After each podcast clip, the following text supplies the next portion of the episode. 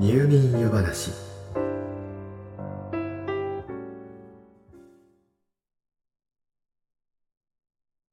幸せにはさまざまな形があります。ですから漠然と幸せになりたいと思ってもそのままではなかなかそこにたどり着くのは難しいかもしれません。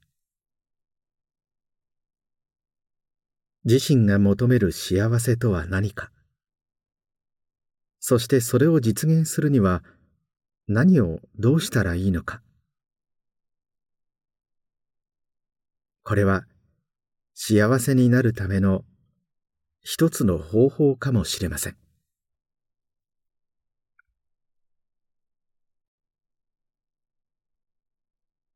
というわけで。今宵の夜話はお金で幸せになる方法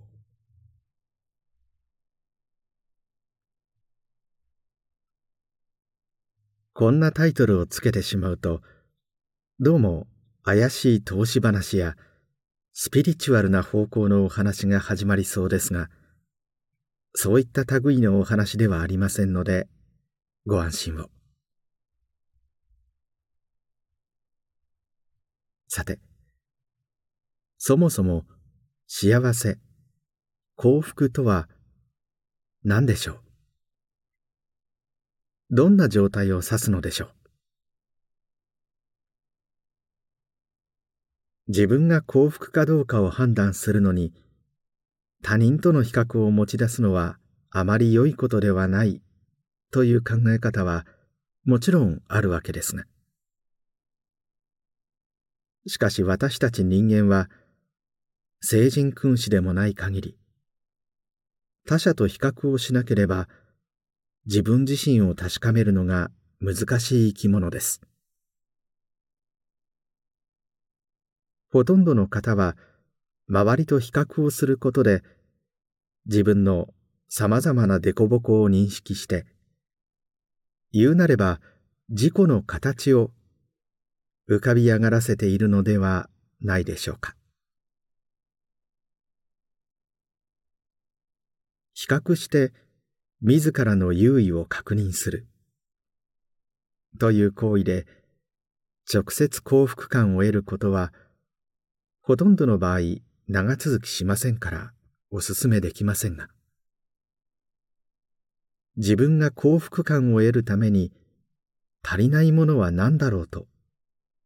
考え学ぶために他者と比較をすることは決して悪いことではありません。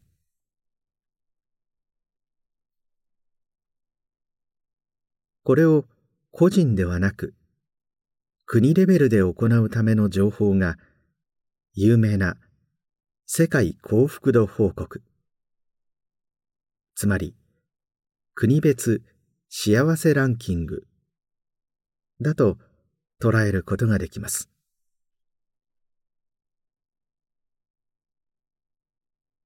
この英語で言うところのワールドハッピネスレポートは国連の SDSN という組織が2012年から毎年発行している幸福度調査レポートである6つの項目について各国の人々に回答してもらった結果を反映したものです。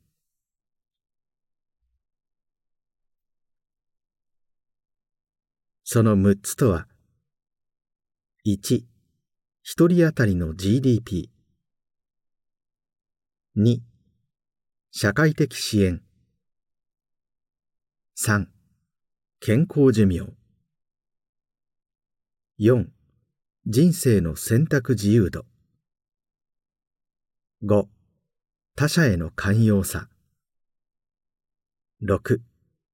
国や社会への信頼度。です。つまりこのレポートは人の幸せをこの6つの項目がどれだけ満たされているかで判断したもの。ということになります。各項目をもう少し具体的に見てみましょう。1の1人当たりの GDP は、要は経済的に恵まれているかどうかですから、比較的わかりやすいでしょう。2の社会的支援は、病気になったり、経済的に困ったりした時などに、助けてくれる家族や友人などが周りにいるかという項目。3の健康寿命は最近よく使われる言葉ですからお分かりになるでしょう。寝たきりなどではなく健康な状態でどれだけ生きられるかという項目。4の人生の選択自由度は、例えば、職業、同性婚、中絶、子を持つ、持たない、安楽死など、個人が自分の望む選択をどの程度自由に行えるか、といった項目。5の他者への寛容さは、過去1ヶ月に寄付をしたかどうか、そしてその金額が GDP と比較してどの程度の割合かという項目。そして6の国や社会への信頼度は政府や企業に腐敗や汚職が広がっているかどうかという項目です。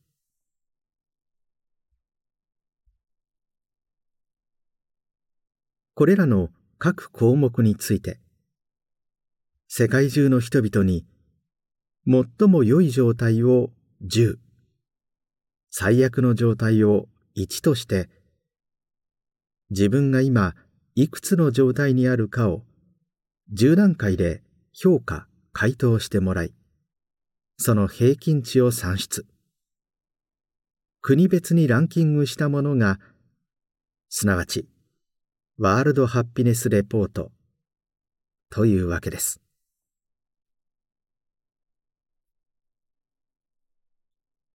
2021年のこのランキングにおいて、日本の幸福度は150カ国中56位でした。これを高いと見るか低いと見るかは意見の分かれるところですが、その中身を見てみると、このランキングにおいて、世界第3位の経済大国、日本の幸福度が56位にとどまっている理由が見えてきます。日本の場合、6つの幸せ項目のうち4つは上位10カ国。この多くはフィンランドやデンマークといった北欧の国々ですが、これらと比較しても、ほぼ遜色のない値を示しています。上位国に見劣りするのは、4の人生の選択自由度と、そして特に大きく平均を下回っている5の他者への寛容さの項目です。4の人生の選択の自由度は、例えば夫婦で別の性を選択することが許されていないなど、日本に特徴的な不自由もいくつか思い当たるでしょう。しかし、他者への寛容さの値が極端に低いのは、日本にはあまり寄付を行うという習慣がありませんから、まあ、それはそうだろうと言いますか、それだけで他者への寛容さに欠けると判断する価値観への反発さえも感じるかもしれません。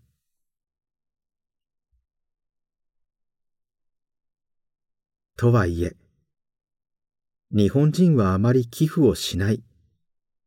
というのは確かなようで。直近1ヶ月間に寄付をした個人の割合はアメリカやイギリスで6割から7割に達するのに対し日本ではおよそ2割です。寄付総額も2016年のデータでは日本7700億円に対しアメリカ30兆6664億円と桁が違うどころではありませんこれらは一部のミリオネアたちがその額を押し上げているといった面もありますがそれにしてもその差は大きいと言えます。また世界を見れば、寄付をする人々の多くは、経済的に恵まれているから、お金持ちだから寄付をする、というわけではありません。比較的貧しい国々でも、限られた所得の中から少しずつ寄付を行うのが当たり前といった考えを持つ人は決して少数派ではないのです例えばある調査ではミャンマー国民の9割が直近1ヶ月に何らかの寄付をしていることが分かっていますこれらと比較すれば確かに日本人は寄付をしない国民だと言えるでしょう。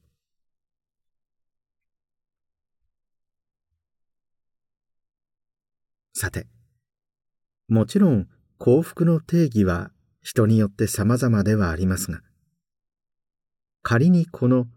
ワールドハッピネスレポートによる幸福の定義に沿ってそれを追求するならば、つまり逆に私たち日本人には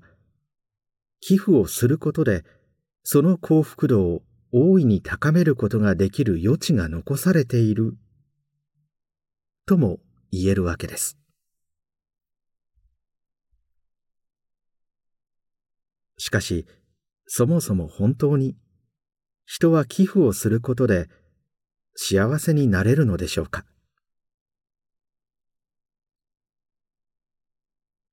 寄付などの他人の利益となる行動と幸福感の因果関係を示したカナダのブリティッシュコロンビア大学の心理学者エリザベス・ダン准教授が行った有名な一連の実験がありますまず実験に参加する被験者たちにその日の朝今の自分がどのぐらい幸福を感じているかを評価してもらいます。その上で被験者たちをランダムに2つのグループに分け5ドルあるいは20ドルを渡します。そしてその日の夕方5時までに一方のグループには自分のためにお金を使うようにもう一方のグループには他人のためあるいは寄付にそのお金を使うように指示しました。そして5時以降に再び集められた被験者たちに改めて自身の幸福度を評価してもらったところ自分よりも他人のためにお金を使ったグループの方がその幸福度は高くなっていました。またその度合いは5ドルでも20ドルでも同じで。その変化に金額は影響を与えていないことも確認されたのです。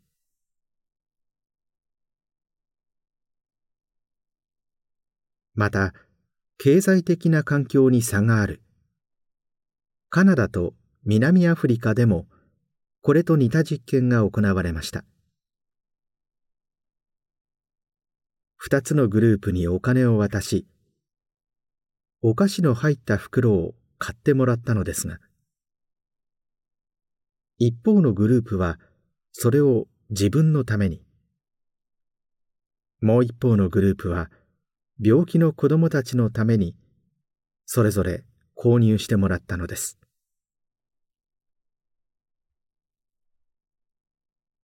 するとご想像通り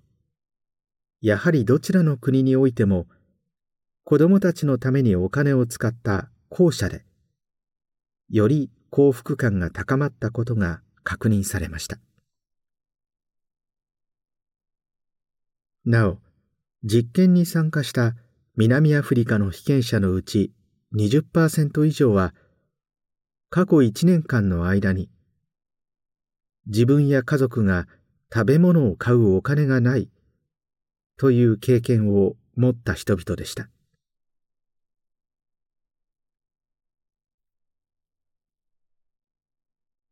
また独裁者ゲームと呼ばれる有名な実験もあります。まず被験者50人を2人1組のペアに分けその一方にだけ10ドルを渡し独裁者役とします。そして独裁者役にはこの10ドルをすべて自分のものにすることもペアとなった相手に分け与えることも思うまま自由にしてよいと伝えたのです。そしてこの実験の前と後で独裁者役の唾液に含まれるストレスホルモンであるコルチゾールの量の変化を調べました。するとお金を分け与えることをためらった独裁者役の被験者ほどネガティブな感情を覚え高いストレスにさらされていたこと。そして逆に多くを分け与えた被験者ほどポジティブな感情を覚え低ストレスであったことが確認されたのです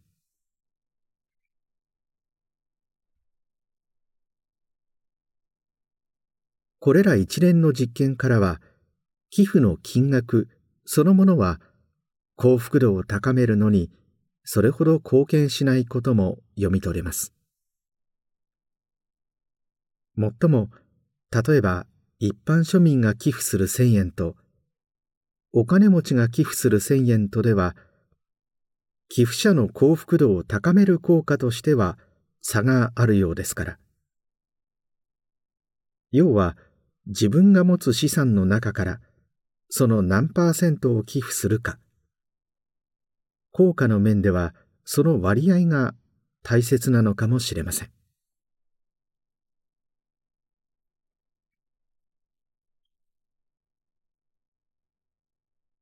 人は昔から集団で生活してきた生き物ですこれはあくまで個人的な考えですがその集団に受け入れられ安定して生きていくためには人はその集団の存続に何らかの貢献をする必要があったはずです。その方法の一つが自分が持つ資源をその集団に属する他者に分け与え共に生き延びるという行為つまり助け合いだったのかもしれません情けは人のためならず。という言葉があるように、他者を助けることは、そのまま自分の命をつなぐことに直結していたのではないでしょうか。そして、これによって私たちは、利他的行為、つまり自分ではない他者の利益となる行為に快楽や幸せを感じられるように進化した生物なのかもしれません。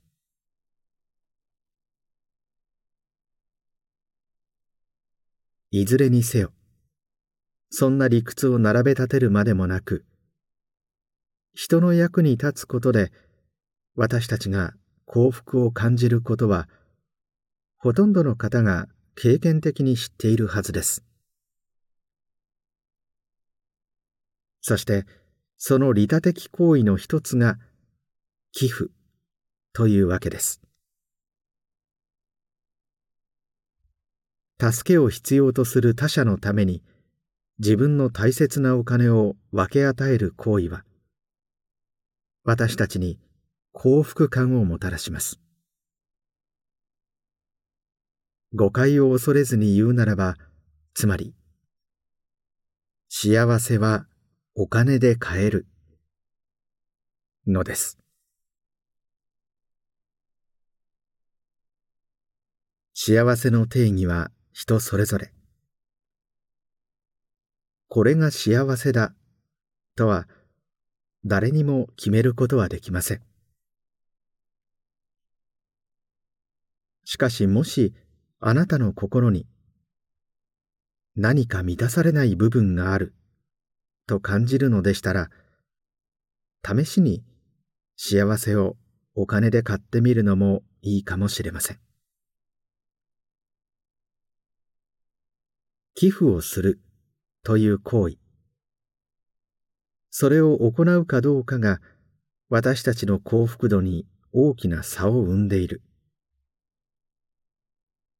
その考えを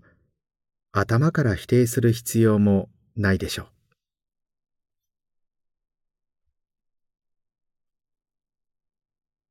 一連の実験を行った心理学者のエリザベス・ダン准教授はこう言っています。幸せかどうかはボーナスの額では決まりません。その使い方で決まるのです。